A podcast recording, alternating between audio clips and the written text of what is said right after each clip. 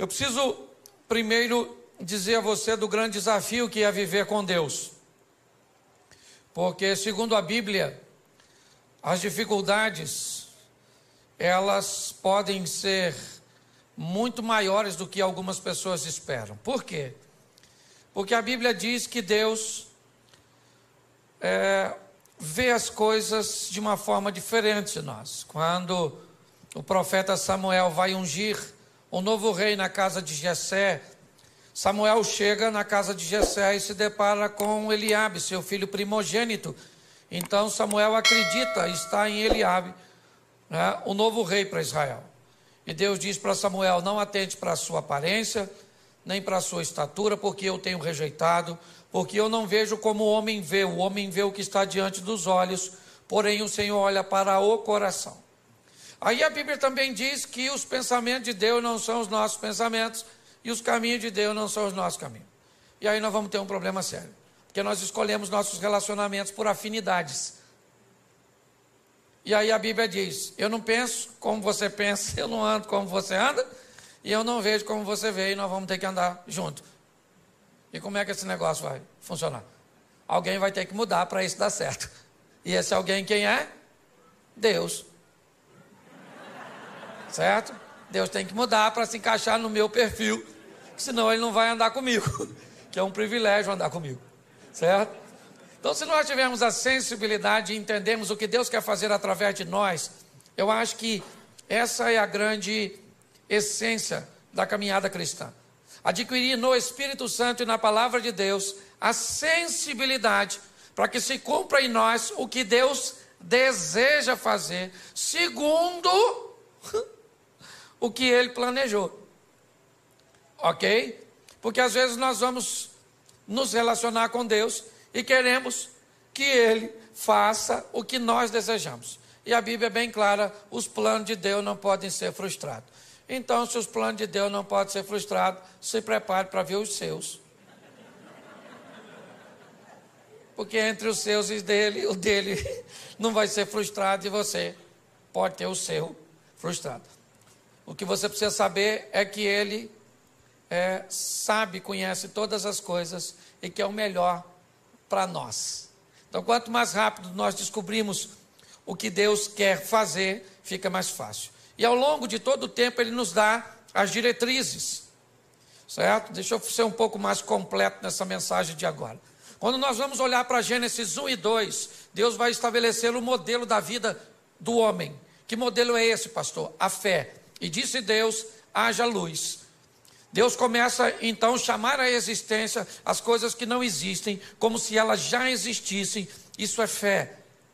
Ok? Então, o estilo de vida que nós precisamos trilhar é o estilo da fé, de ver aquilo, certo? De acreditar naquilo que não está ainda diante dos nossos olhos, mas já está no nosso campo de visão.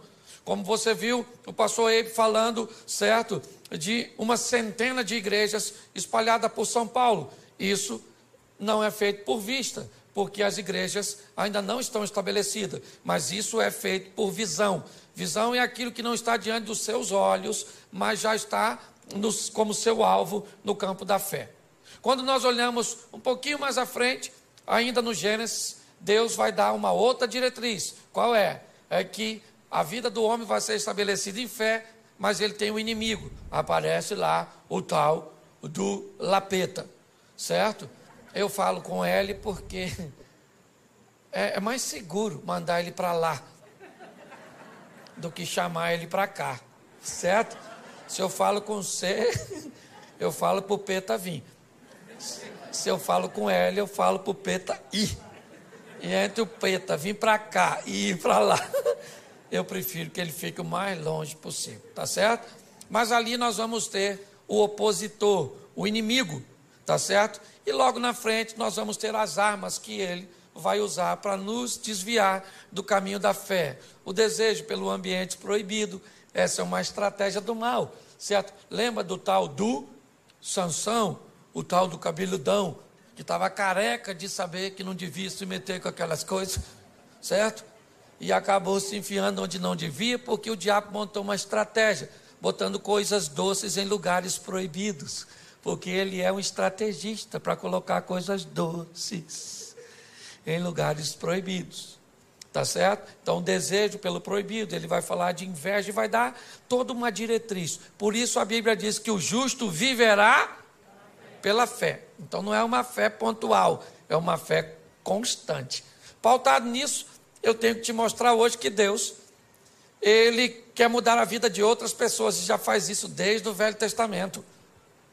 Quem acha que essa proposta da salvação é para todo mundo, né, e olha para o Testamento, Velho Testamento, e ainda vê ela parece um pouco travada, mas eu queria lembrar você que uma ex-prostituta chamada Raab resolveu mudar de vida e sair de cima do muro, tomar uma posição, assumir uma postura e entrou na genealogia do Filho de Deus. Olha só, pensa bem. Alguém falasse: o senhor tem na sua árvore genealógica uma ex-prostituta. E Jesus ia falar assim: parente minha mesmo, longe. Mas parente, com passado esquisito, mas com futuro brilhante. Ele pega uma moabita chamada Rodinha uma mulher extraordinária, certo? Ele vai salvar um filho chamado Namã e tantos outros.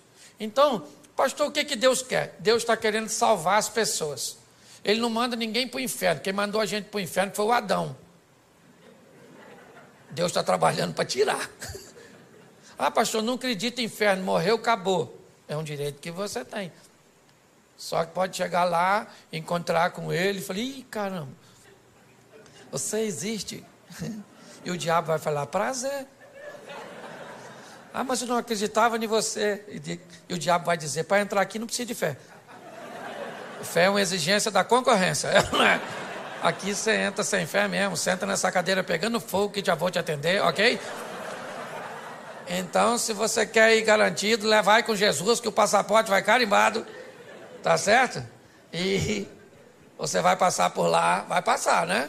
Até quem não, não for para o céu, vamos dizer assim, vai ter que ver Jesus. Todo joelho dobrará, toda língua confessará. Então a turma vai passar por lá. Aí eu imagino Jesus olhando para alguns, né?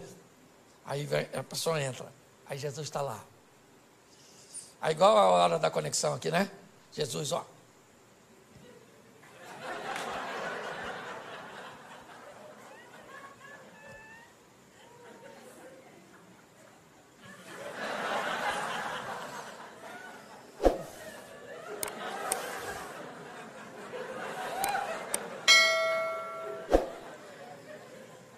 Está rindo, mas é sério. E muito mais do que salvar você, é isso que eu quero mostrar. Jesus quer usar você para salvar outras pessoas. Amém? O evangelho que para em você, ele é pobre.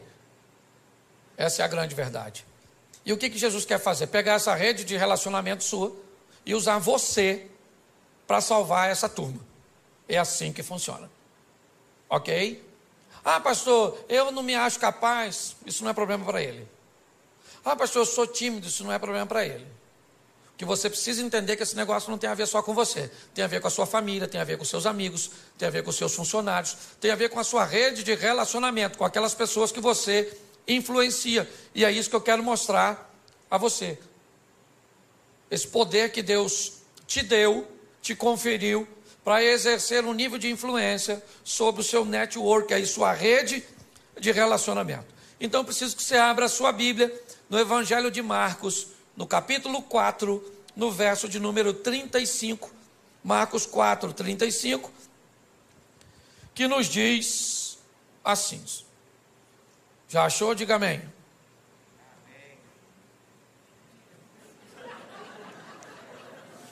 Vocês estão rindo de quê? É só para achar. Diga amém quem já achou. Amém. Isso. Quem não achou é só ficar quietinho. Que já ajuda pra caramba. Verso 35. E naquele dia, sendo já tarde, disse-lhes: Passemos para outra margem, ou para outra banda. E os discípulos, deixando a multidão, levaram consigo assim como estava no barco, mas havia também com ele outros barquinhos. Levantou-se um grande temporal de vento, de maneira que as ondas subiam sobre o barco e ele já quase se enchia, e ele estava deitado na popa do barco, né, sob uma almofada, despertaram dizendo, mestre, mestre, não se te dá que pereçamos? E ele despertando disse ao vento, cala-te, disse o mar, aquieta-te, o vento se aquietou e houve grande bonança.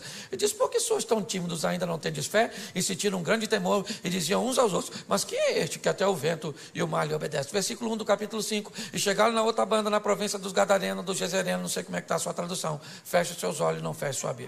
Senhor nosso Deus e Pai, continua falando conosco e usa, meu Deus, como um canal de bênção, em nome de Jesus. Amém. Glória a Deus. Amém? Amém? Glória a Deus. Vamos dar uma olhadinha aqui, e é muito importante nós entendermos que se vamos lidar com Deus, temos que entender é que Ele que dita as regras do jogo. Ele pode ir a lugares, abordar pessoas, tomar decisões que contrariaria né, a nossa mente e as nossas escolhas. Ele entra em situações que ninguém entraria. Você olha para João capítulo 8, por exemplo, Jesus entra em cena num ambiente totalmente inóspito, onde ninguém entraria. Jesus entra para defender uma mulher adúltera. Lembra aquela mulher adúltera de João 8?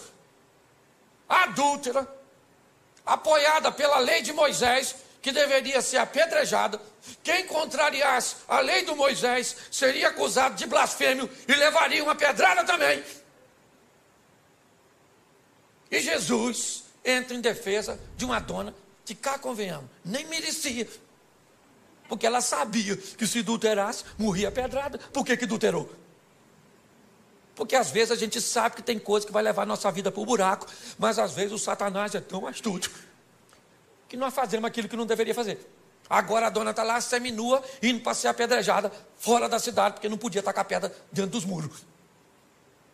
No caminho, alguém tem uma ideia genial de levar ela para bater um papo lá com Jesus, porque estava afim de tacar a pedra em Jesus também. A cabeça deles é: vamos levar ela lá e vamos dizer: Jesus pode apedrejar ela? A lei do Moisés diz que pode. Se o senhor disser que não pode, a gente taca a pedra em você também dois coelhos com uma cajadada só. Ninguém ia se meter com a lei do Moisés, é com a dona, com a vida tão torta. O que eles não sabiam é quem era Jesus, o chefe dos crentes. Jesus está bem lá, ensinando a turminha, fazendo um discipulado. Quando de repente jogaram a dona, seminu, falaram aí, Jesus, dona foi pega em flagrante. A lei nos mandou que taca a pedra nela, mas o senhor, o que, que o senhor fala? Jesus não falou nada. E aí o pessoal falou: Fala Jesus, fala Jesus, fala Jesus. Aí ele levantou e falou assim: Aí, gente, fala uma coisa para tu. Então a filha está com a pedra nela. Então aquele que não tem pecado dá a primeira pedrada, porque a lei do Moisés, que eles estão embasados, diz que só podia tacar pedra, o povo só podia atacar depois que as testemunhas oculares apedrejassem. Então eles que viram tinha que dar a pedrada. Eles tacavam a primeira, não podia ser uma testemunha só, e aí o povo depois vinha e matava. Só que Jesus disse: atire a primeira. Ele não está falando com todo mundo, está falando com quem viu. E aí ele disse: atire a primeira, quem não tem pecado. Baixou e voltou a escrever. Aí o furdunço aconteceu, porque todo mundo se conhecia, ficou um olhando para o outro, esqueceram da mulher adúltera e ficaram olhando para as testemunhas ocular. Não vai tacar, não, irmão? Taca a pedra, pô. Eu vou tacar depois de tu, porque eu não vi, mas tu viu. Ele falou, eu vi, mas tu escutou o que ele falou? Não pode ter pecado.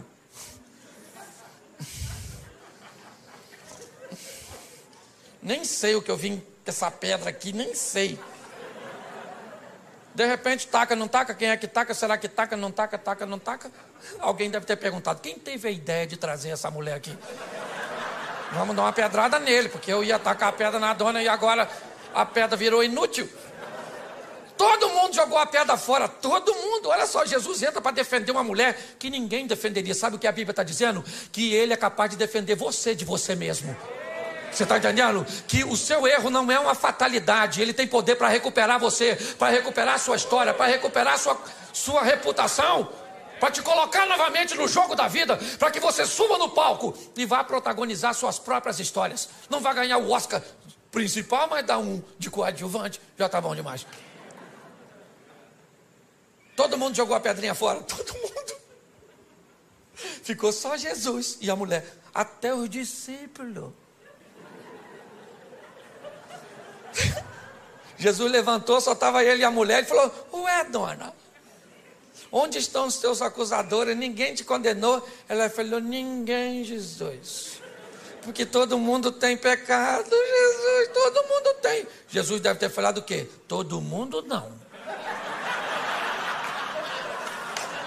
Todo mundo não, que tem alguém aqui que tem moral para apedrejar você. Moral para te apedrejar eu tenho. Eu só quero te dar mais uma chance. É isso aí. Glória a Deus. Então Deus está querendo usar você para mudar a história das pessoas que estão ao seu redor. O texto que lemos diz que já era tarde quando Jesus disse que quer ir para o lado leste do mar da Galileia. As dez cidades pagãs estão lá. O discípulo não costumava frequentar aquele lugar, porque era crente, e crente tem uma dificuldade para lidar com o pecador. Se não seguir o modelo, se não tiver na caixinha, certo? Esse dia, minha esposa falou assim: Cláudio, a igreja está meio bagunçada. falei: está bagunçada? Por que, querido? Você viu uma menina com cabelo azul, vermelho? Eu falei: Ué, filho, seu cabelo é louro? Ela falou: Claro que não. Eu falei: Então, você não pintou de louro, amarelo? Então, de amarelo pode pintar, de azul. Aí ela ficou quieta, né? Jogou a pedra fora. Se não cumprir o protocolo, os crentes costumam se atrapalhar. Os discípulos não estão entendendo o que, que Jesus quer fazer no meio de pecador. O que, que ele quer fazer do outro lado? Já era tarde, já estava escurecendo, o discípulo já estava cansado. Marcos utiliza um advérbio de tempo, e sendo já tarde, Jesus falou: Eu quero ir do outro lado. Fazer o quê? Quero ir. Mas o que, que é? Tem um. Um pequeno grupo? Tem nada. Eu estou afim de dar um pulinho lá do outro lado. Vamos embora. Botou a turma dentro do barco e foi. Ele e os discípulos, que não estavam entendendo nada, porque às vezes é assim. Você tem que entender que com Jesus, ou você obedece, ou você se lasca. Você quer ver? Tem dois soldados. Dois soldados aqui em pé. De repente, um comandante diz assim: No chão! Aquele que obedece se joga no chão. Tem aquele outro que diz: No chão por quê? Está acontecendo alguma coisa. Já morreu, o tiro já bateu nele, já pegou, já pegou, já pegou. Tu... Com Deus, querido, você obedece primeiro e pergunta depois. É assim que funciona. Botou todo mundo e falou assim: vamos para o outro lado, passemos para outra margem. Ele foi dormir. Por quê? Porque ele já falou, o papel dele ele já fez. Gente, passemos. Vou deitar aqui, vocês passam e passemos, porque eu estou junto. Já falei, passemos, vocês trabalham e levam o barco e vão para o outro lado. E quem é que vem? Tempestade. Deixa eu falar uma coisa para tu que é crente. Pensa num troço com fartura na vida do crente. Tempestade. Pensa, pensa. Mal sai uma, já entra outra. Ela já vem assim em sequência. Pastor, que luta. Sabe, esse dia uma irmã dessas irmãs muito pentecostal assim mesmo, olhou para mim com aqueles óleo de raio-x. E falei, nossa, o que que vem aí? Aí lá vem ela na minha direção. Me olhou com aquele olhar que queria me botar medo. Falou, pastor Cláudio! O diabo está furioso com o senhor. Eu falei, irmã, bota medo de mim não. Está furioso com a senhora também. Não vem de palhaçada não, na verdade.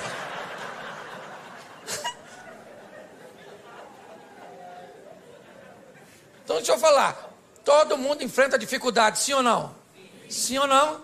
Então, querido, tenha medo da tempestade, não, deixa ela vir. Cristo disse assim: ó, eu venci, vocês vão vencer também. Então não tenha medo do, do que vai encontrar no percurso. Você tem que ter força para lutar.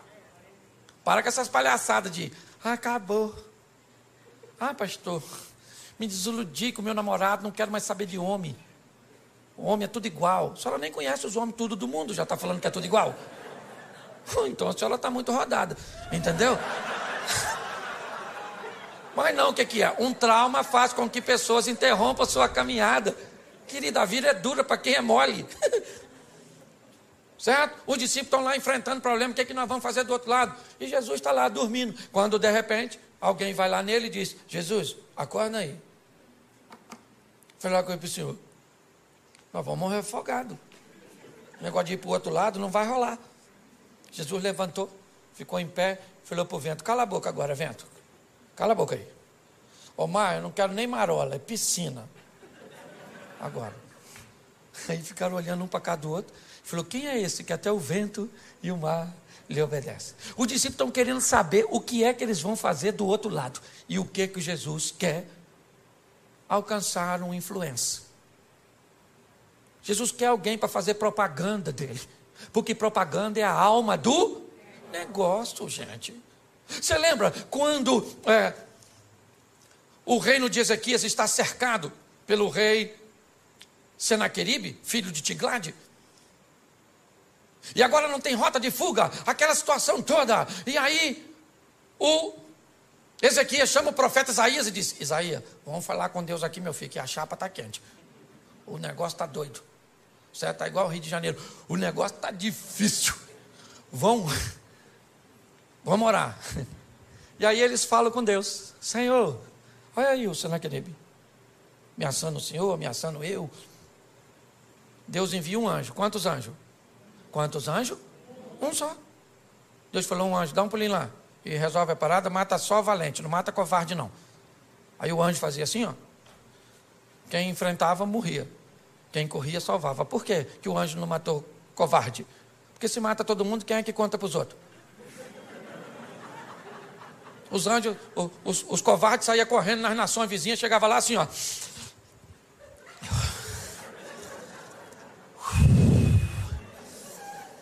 Aí Ezequias não tem dinheiro, não tem exército.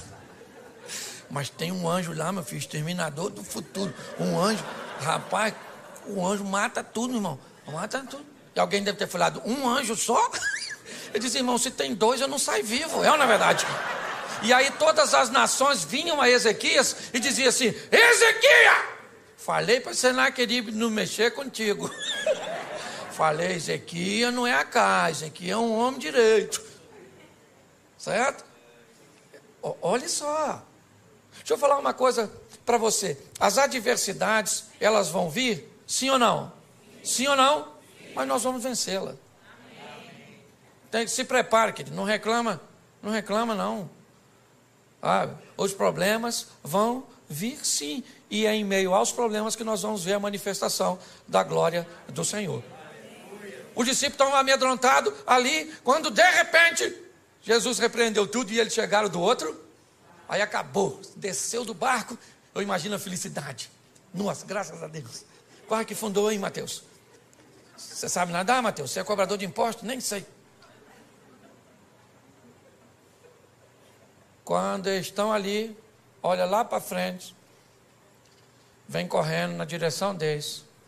Um cara todo machucado, pelado e gritando. Mal acabou a tempestade. Já viu um cara peladão. Eu imagino os discípulos falando: é difícil andar com Jesus, hein? É uma aventura atrás da outra. É. Nem do susto nos refizemos. E lá vem o cara gritando. Quem é o camarada? Um dos caras mais conhecidos, um influencer. Entendeu? Assim, quase um um Felipe louco. Para não botar outro no sobrenome. Um influencer, um cara. Todo mundo sabia quem era o maluco. Por quê? Porque ele era famosérrimo. Por quê? Porque andava pelado, atacava os outros. Era esquisito. Você está entendendo? Ele era quase um youtuber da época. Um cara que todo mundo conhecia. E que tinha uma vida terrível. Que ninguém podia consertar o que, que Jesus pensou. Se eu mudo a vida desse cara, eu mudo a vida do local onde esse cara está inserido. Você está entendendo? Deus te chamou para mudar a sua vida, para quê? Para mudar a sua casa, para mudar seus amigos, para mudar seus negócios, para mudar as pessoas que estão ao seu redor. O mundo cujo qual você está inserido não será mais o mesmo depois que Jesus estiver em você. É assim que funciona. Você entende isso? Ah, minha casa, querido, sua casa não muda porque você vai para casa sozinho. Chega em casa, você com Jesus. Hoje eu vou para cá com Jesus. Acabou o culto. O Jesus vai comigo. Chega em casa, vai num canto. Falei, Senhor, chegamos aqui, ó. Ambiente inóspito. Os inimigos estão espalhados. Um está deitado ali no sofá, os outros estão tá dentro do quarto. Tem uma sogra morando lá nos fundos. Então está tudo dominado. E você vai lá dentro da sua casa, querido, e diz que agora aquele ambiente pertence ao Senhor dos Exércitos, que ali é morada dos anjos. Vai no travesseiro daqueles filhos seus, que você tem vontade de entregar eles para o Estado Islâmico. Os meninos rebeldes. Bota uma unção lá naquele travesseiro e profetiza que aquele menino pertence ao Senhor, que a vida dele vai mudar. Vai no travesseiro daquele marido da senhora. Só não sabe onde estava com a cabeça quando disse sim e vai lá e diz: Senhor, é ruim, mas é meu, muda. Chega na sua empresa, você, querido, o ambiente tem que mudar quando nós chegamos. Jesus está olhando e dizendo o que é. Eu vou mudar a vida de um camarada. Que camarada é esse? Um indivíduo que ninguém queria, mas o que ele é? Ele é um influenciar. E, e quem é esse cara hoje? É você. Não estou te chamando de endemoniado, não ainda que ser endemoniado não é nem tão ruim. Por quê? Porque quando o cara tem demônio, nós expulsamos o demônio, o cara conserta. O ruim é quando o cara é ruim e não tem demônio. Pensa, Fábio, como é que nós expulsamos? Sai você de você mesmo. Pensa. O que fulano, o que, que ele está desse jeito? É demônio, então nós bota, sai demônio. Aí sai, o cara conserta, mas quando não tem demônio, é o cara mesmo que é o. Você está rindo, mas é sério. O camarada está lá, todo mundo sabe quem ele é. E ele vem na direção de Jesus. O discípulo olhando e pensando: o que, que nós viemos fazer aqui? Nossa. Aí o cara chegou e falou: Que tenho eu contigo, filho do Altíssimo, para você vir me perturbar. Jesus falou: Como é que é seu nome, querido? falou: Meu nome é Legião, porque nós somos um montão. Jesus falou: Não quero saber a quantidade, sai desse menino agora. Sai agora dele! Aí o demônio falou: A gente pode entrar nesses porquinhos que está assim? Tinha dois mil porquinhos dando um rolezinho. Aí Jesus falou: Nos porquinhos pode, é só sair dele.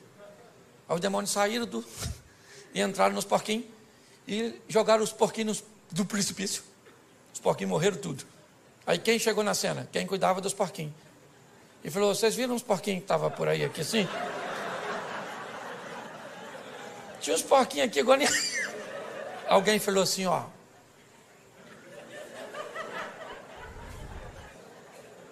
O matador de porquinho é aquele lá, ó. Só que agora, preste atenção, o cara que tinha demônio estava vestido, estava limpo, estava são estava conversando.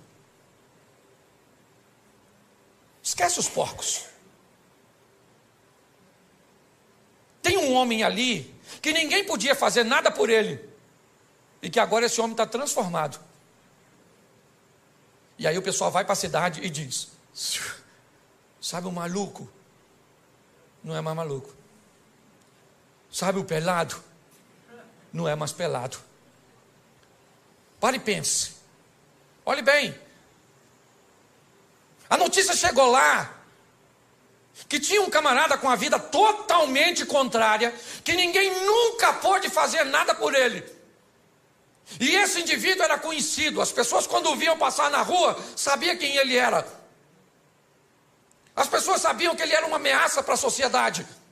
As pessoas sabiam que ninguém queria se relacionar com ele. Ele era um vivo, vivendo com mortos, pois ele morava nos sepulcros. Ele se feria, ele gritava, ele atacava pessoas. Ele era basicamente um irrecuperável. E de repente Jesus chega naquela região onde não tinha um crente, onde nenhum de seus discípulos tinham condições de desempenhar uma função de sucesso. E Jesus enfrenta uma tempestade, a incredulidade dos discípulos, a hostilidade do povo daquela região, simplesmente para ter um encontro com um homem. Que nós não sabemos nem o nome dele, porque às vezes o estilo de vida acaba se complicando tanto que o que nós recebemos sobre nós é um título pejorativo. É o caloteiro, o mentiroso, o fofoqueiro, o promíscuo,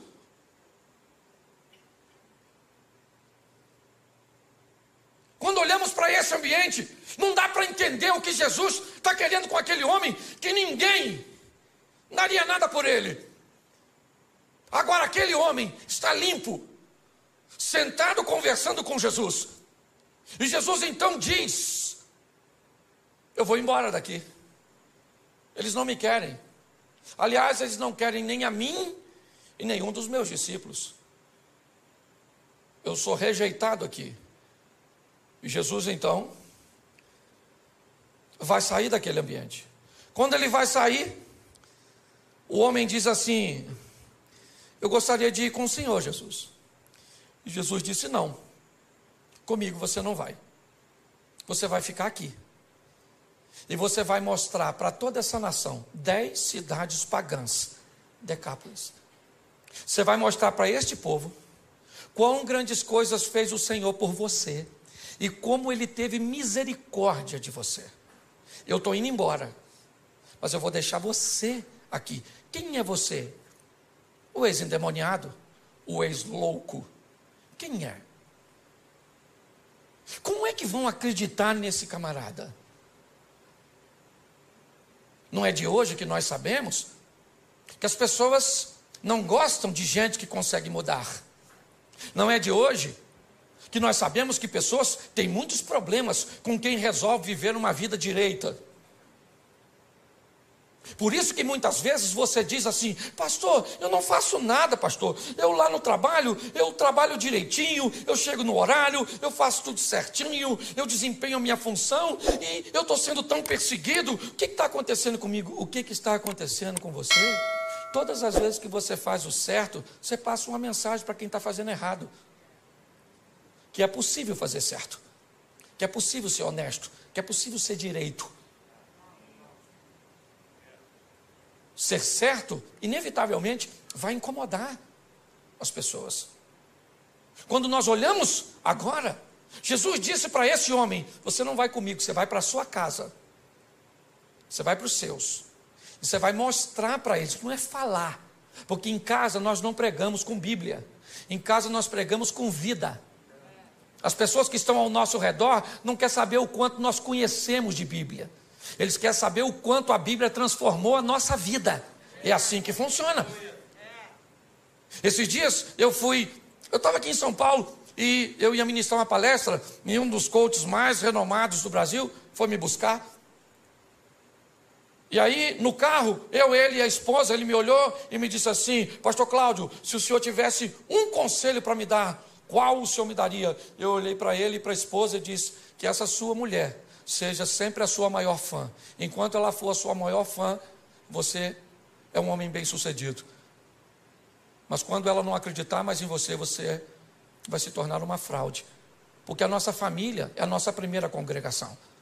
É a nossa casa. Eles têm até, porque preste atenção, se ele mudou de vida, todo mundo sabe que ele é um ex. E esse é o problema. Quando você é alguém que viveu uma vida ruim lá atrás e agora tem uma nova conduta, sabe o que as pessoas falam? Fica de olho nele. Fica de olho. Já, já. Pau que nasce torto, nunca se direito. Mas se você sempre foi gente boa e um dia falhou, sabe o que as pessoas falam? Nunca confiei. Tinha alguma coisinha credibilidade. Jesus mudou a vida deste homem, é verdade. Ele estava nu e agora está vestido. Ele era um louco e agora está são.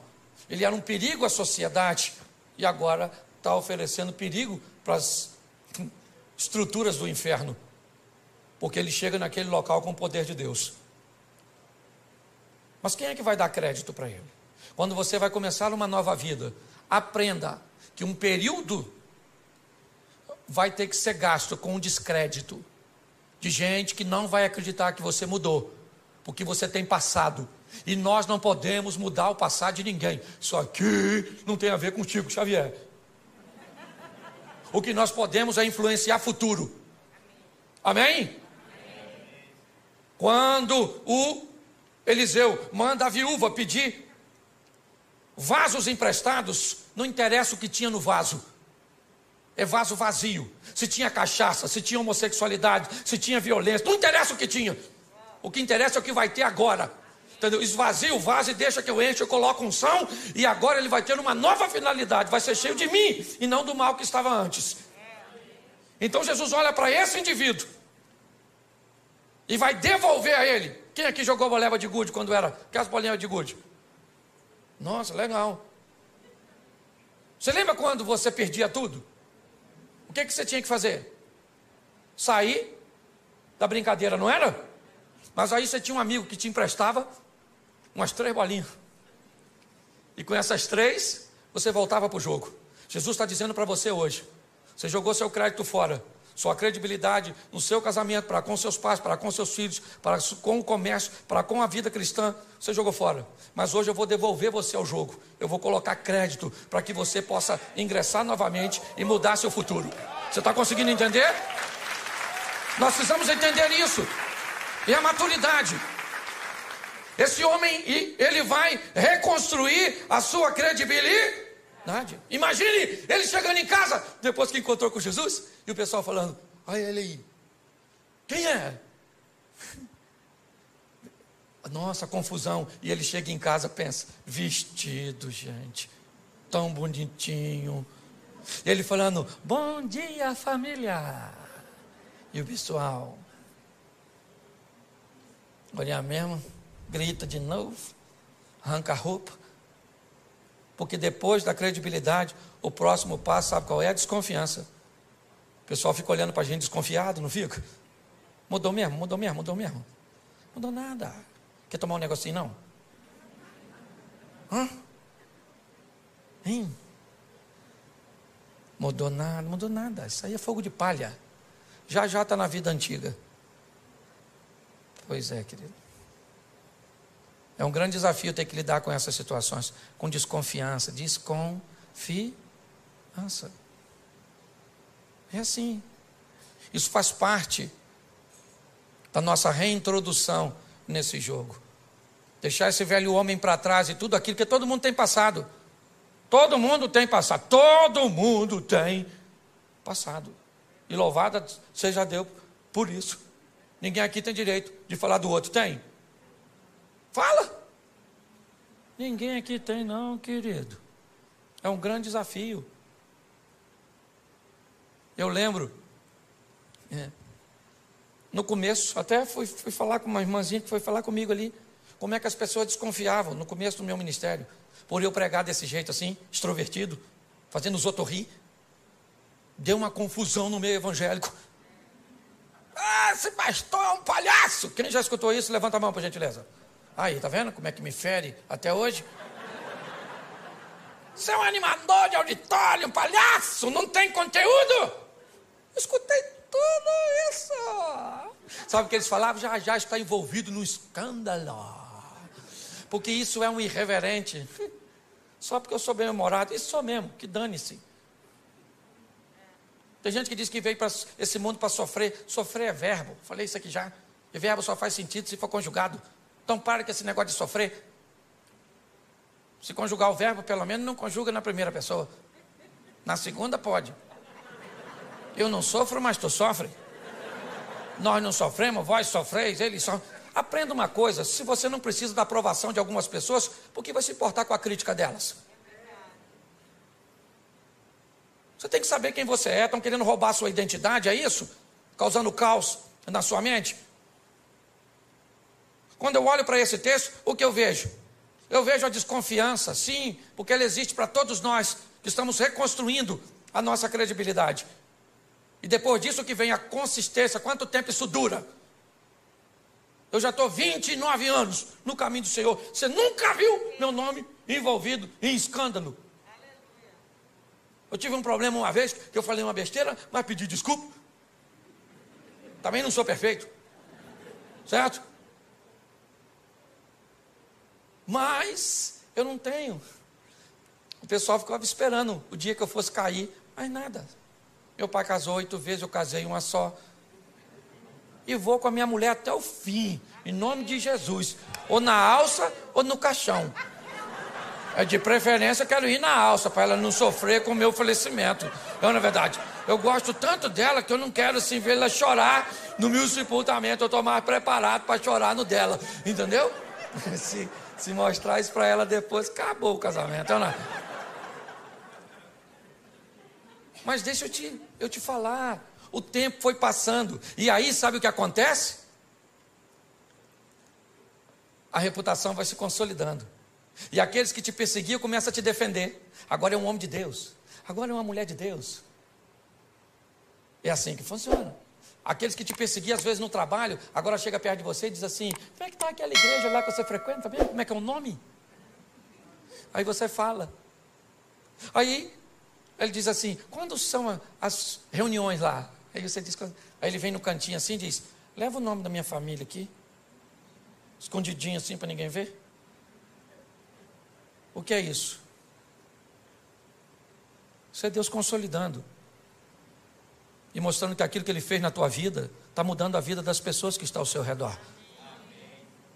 O Evangelho verdadeiro, ele não muda só a nossa vida, ele muda a vida da nossa casa. As pessoas têm que querer ver, porque aquilo que ele faz em você instiga. E quanto maior a intimidade, mais coisa ele pode fazer. Gente, se tem uma passagem bíblica que me confunde, eu falo para você, é o tal do Lázaro. Olha, quanto maior o relacionamento, pastor, mais coisa, mais difícil Deus pede dos crentes. Porque presta atenção, o Lázaro está doente, Jesus não vai. O Lázaro está morrendo, Jesus não vai. O Lázaro morre, Jesus não vai. Quatro dias depois, Jesus chega lá, atrasadérrimo, em Betânia. Chegou dando um rolezinho, a Marta já veio, olha, se o senhor tivesse aqui, meu irmão, não teria morrido. Jesus falou, Martinha, vai lá e chama Maria para vir aqui, que eu estou querendo conversar com você. Aí Marta foi lá e falou, ó, para Maria, vamos lá que Jesus está te chamando. Aí veio a Maria com a mesma ladainha. Ah, se o senhor tivesse aqui, meu irmão, não teria morrido. Jesus deve ter falado, querido, até para tu falar, tu é retardatária. Isso tua irmã já falou. Fica quietinha. Maria, vamos lá dar uma olhada no Lázaro. Pô, gente, Sabe o que Jesus falou para o ladrão da cruz? No dia que o ladrão morreu? Ainda hoje estarás comigo no paraíso. Se Lázaro, com quatro dias de morto, está onde? No paraíso, maneirão lá, feliz da vida. De repente escuta uma voz: Lázaro! Lázaro deve ter falado: não. Ele não vai me chamar de volta. Não, isso não é coisa que pede. Lázaro! Sabe que Lázaro deve ter falado para o anjo? Quatro dias. Vim passar só o carnaval aqui, na verdade. Só um feriado aqui, já estou voltando. Quanto maior for sua intimidade com Deus, mais coisas estão. Você quer viver o incrível com Deus? Quem quer viver o incrível, sensacional, o extraordinário? Então, querido, é intimidade. É assim que tem que ser. Esse cara está vivendo o incrível. Dois anos e meio depois, nós vamos sair de, Lu, de, de Marcos 5 e vamos para Marcos 7, versículo 50, por aí. Finalzinho do Marcos 7. Jesus, dois anos e meio depois dessa primeira visita, ele volta a Decápolis, pelas terras de Tiro e de Sidom e em Decápolis ele vai fazer a segunda multiplicação dos pães. Quando Jesus chega em Decápolis, quando Jesus chega em Decápolis, quando Jesus chega em Decápolis, tem quatro mil homens, sem falar mulheres e crianças, para ouvi-lo. Pergunto eu para você: quem Jesus deixou em Decápolis para falar sobre ele e para mostrar sobre ele?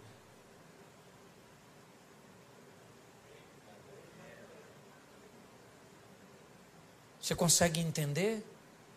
Quem era Gadareno? Gadareno era um camarada que poderia ser usado por Jesus para mudar as pessoas que estavam ao seu redor. Cada um de nós temos o nosso grupo de influência. Se ele é grande, se ele é pequeno, Isso não é o que está em questão.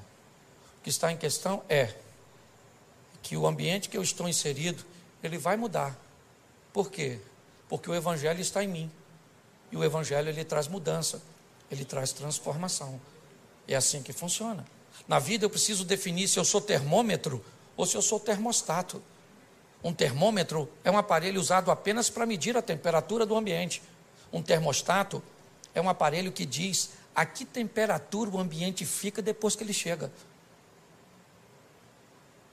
É muito importante nós entendermos isso. Nós estamos inseridos na nossa rede de relacionamento, eu tenho a minha, você tem a sua, e provavelmente eu não sou capaz de transformar a sua, porque essa não é a minha função, essa é a sua função. O que precisamos é permitir que esse evangelho mude a nossa vida, mude a nossa história, porque o povo já está farto de palavras. O que o povo quer ver é mudanças. Você sabe que um dos maiores inimigos da expansão do Evangelho é o mau testemunho de algumas pessoas que se dizem andar com Jesus? Nós precisamos sair daqui hoje. Esse é o meu propósito de vir aqui. Foi isso que Deus colocou no meu coração.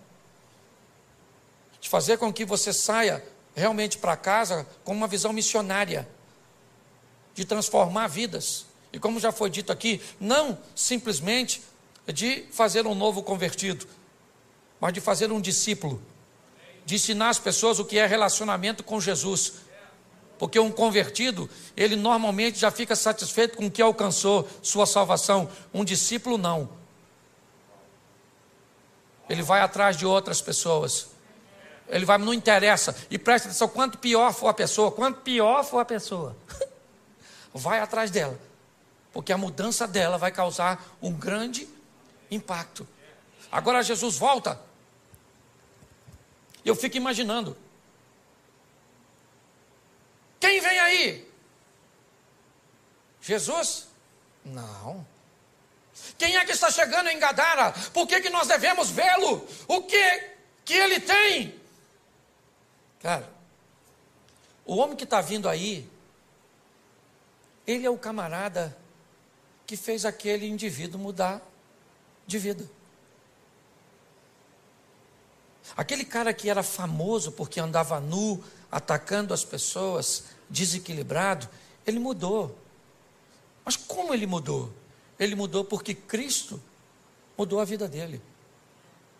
As pessoas estavam interessadas em ver Jesus e também olhar o indivíduo que outrora vivia nu. Se você lembrar da, da passagem de Lázaro, voltamos a ela. As pessoas vinham de longe para ver Jesus, mas para ver também Lázaro.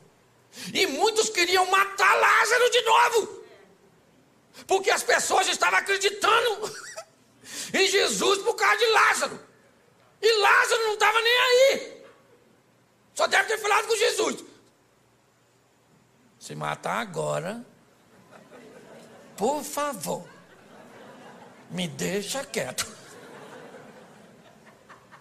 Você consegue entender isso? Então hoje sabe o que acontece? Primeiro, nós estamos sofrendo porque as pessoas não nos aceitam, porque isso, porque aquilo. Eu não estou nem aí, estou nem aí, estou nem aí, estou nem aí. Vai para a internet ver o que as pessoas falam de mim. Esse dia disseram que eu sou o anticristo. O senhor prega desse jeito, o senhor deve ser o anticristo. E eu escrevi lá mesmo: se eu for o anticristo, você deve ser a besta.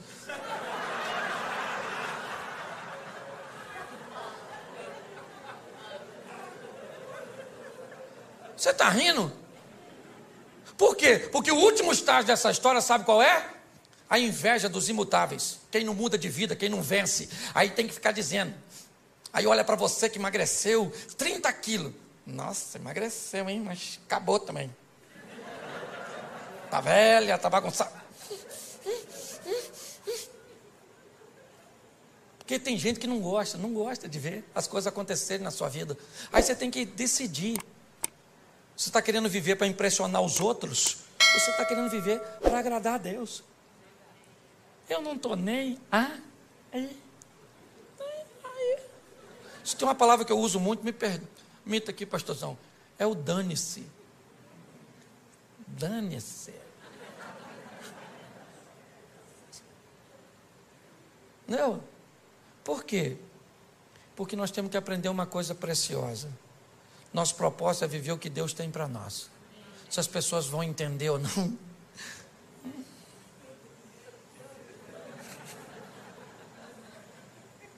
Certo? Nós vamos viver. Então pare de ficar abatido. Descubra o que, o que Deus quer fazer através de você na sua rede de relacionamento. É assim que funciona. E você vai ver que a sua vida vai ficar mais fácil. Quem imaginava que aquele indivíduo seria um evangelista tão poderoso? Ninguém. Se você tivesse lá, você o escolheria? Provavelmente não. Mas ele escolheu. E muito mais do que ter escolhido aquele homem, ele escolheu a mim e a você, acreditando que nós também podemos mudar o ambiente cujo qual nós estamos inseridos. Saia daqui hoje, leve Jesus para sua casa, para sua família. Leve mesmo, mas fala para o mundo espiritual. Chega dentro de casa e diz: Jesus está aqui. Chega na empresa, chega para o seu casamento, chega para os seus filhos. É assim que funciona. E o ambiente vai mudando. Posso ouvir um amém? amém? Você pode ficar de pé?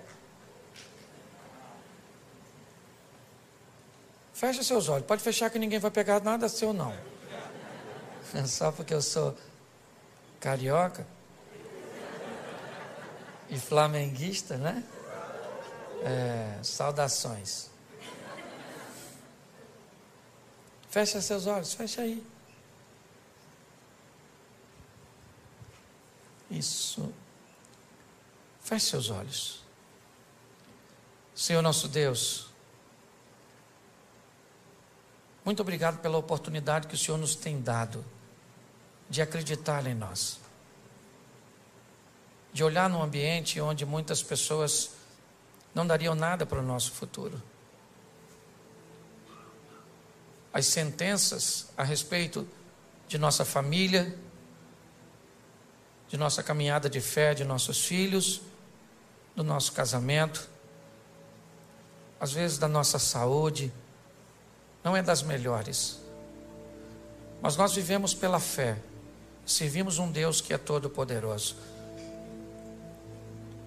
Acreditamos que o Senhor nos escolheu porque nos ama. Não somos merecedores, mas te agradecemos por demais tal escolha. Seja conosco, Senhor, nessa caminhada de fé, nos blindando, nos dando condições de entender quem somos no Senhor e o que somos capazes de realizar e também de suportar. Que todas as oposições que se levantam contra nós caiam por terra. Que a nossa casa seja morada dos teus anjos. Que sejamos casados para sempre. Que aquilo que nos une sempre será mais forte do que todas as forças empregadas para nos separar. Nossos filhos são flechas na mão de um valente que vão chegar em lugares que nós não chegamos. Eles são heranças do Senhor. Desta terra comeremos o melhor, porque o Senhor é o nosso refúgio e a nossa fortaleza. Vamos amar pessoas, vamos cuidar de pessoas, ó oh, Pai. Não descartamos ninguém. O máximo que fazemos é reposicionamos pessoas. Ajuda-nos, ó oh Pai, nessa caminhada. Que o teu Espírito continue conosco. Que a tua palavra seja a nossa bússola teus anjos sejam auxiliares. Fica conosco, Senhor, porque nossa função é mudar a vida das pessoas com aquilo que mudou a nossa. Que mais do que te amar, que possamos amar tudo aquilo que o Senhor ama e que assim seja na nossa vida, em o nome de Jesus. Você pode aplaudir o Senhor? Glória a Deus. Olá, pastorzão. Uau! Muito, muito, muito obrigado, pastor Foi muito bom. Muito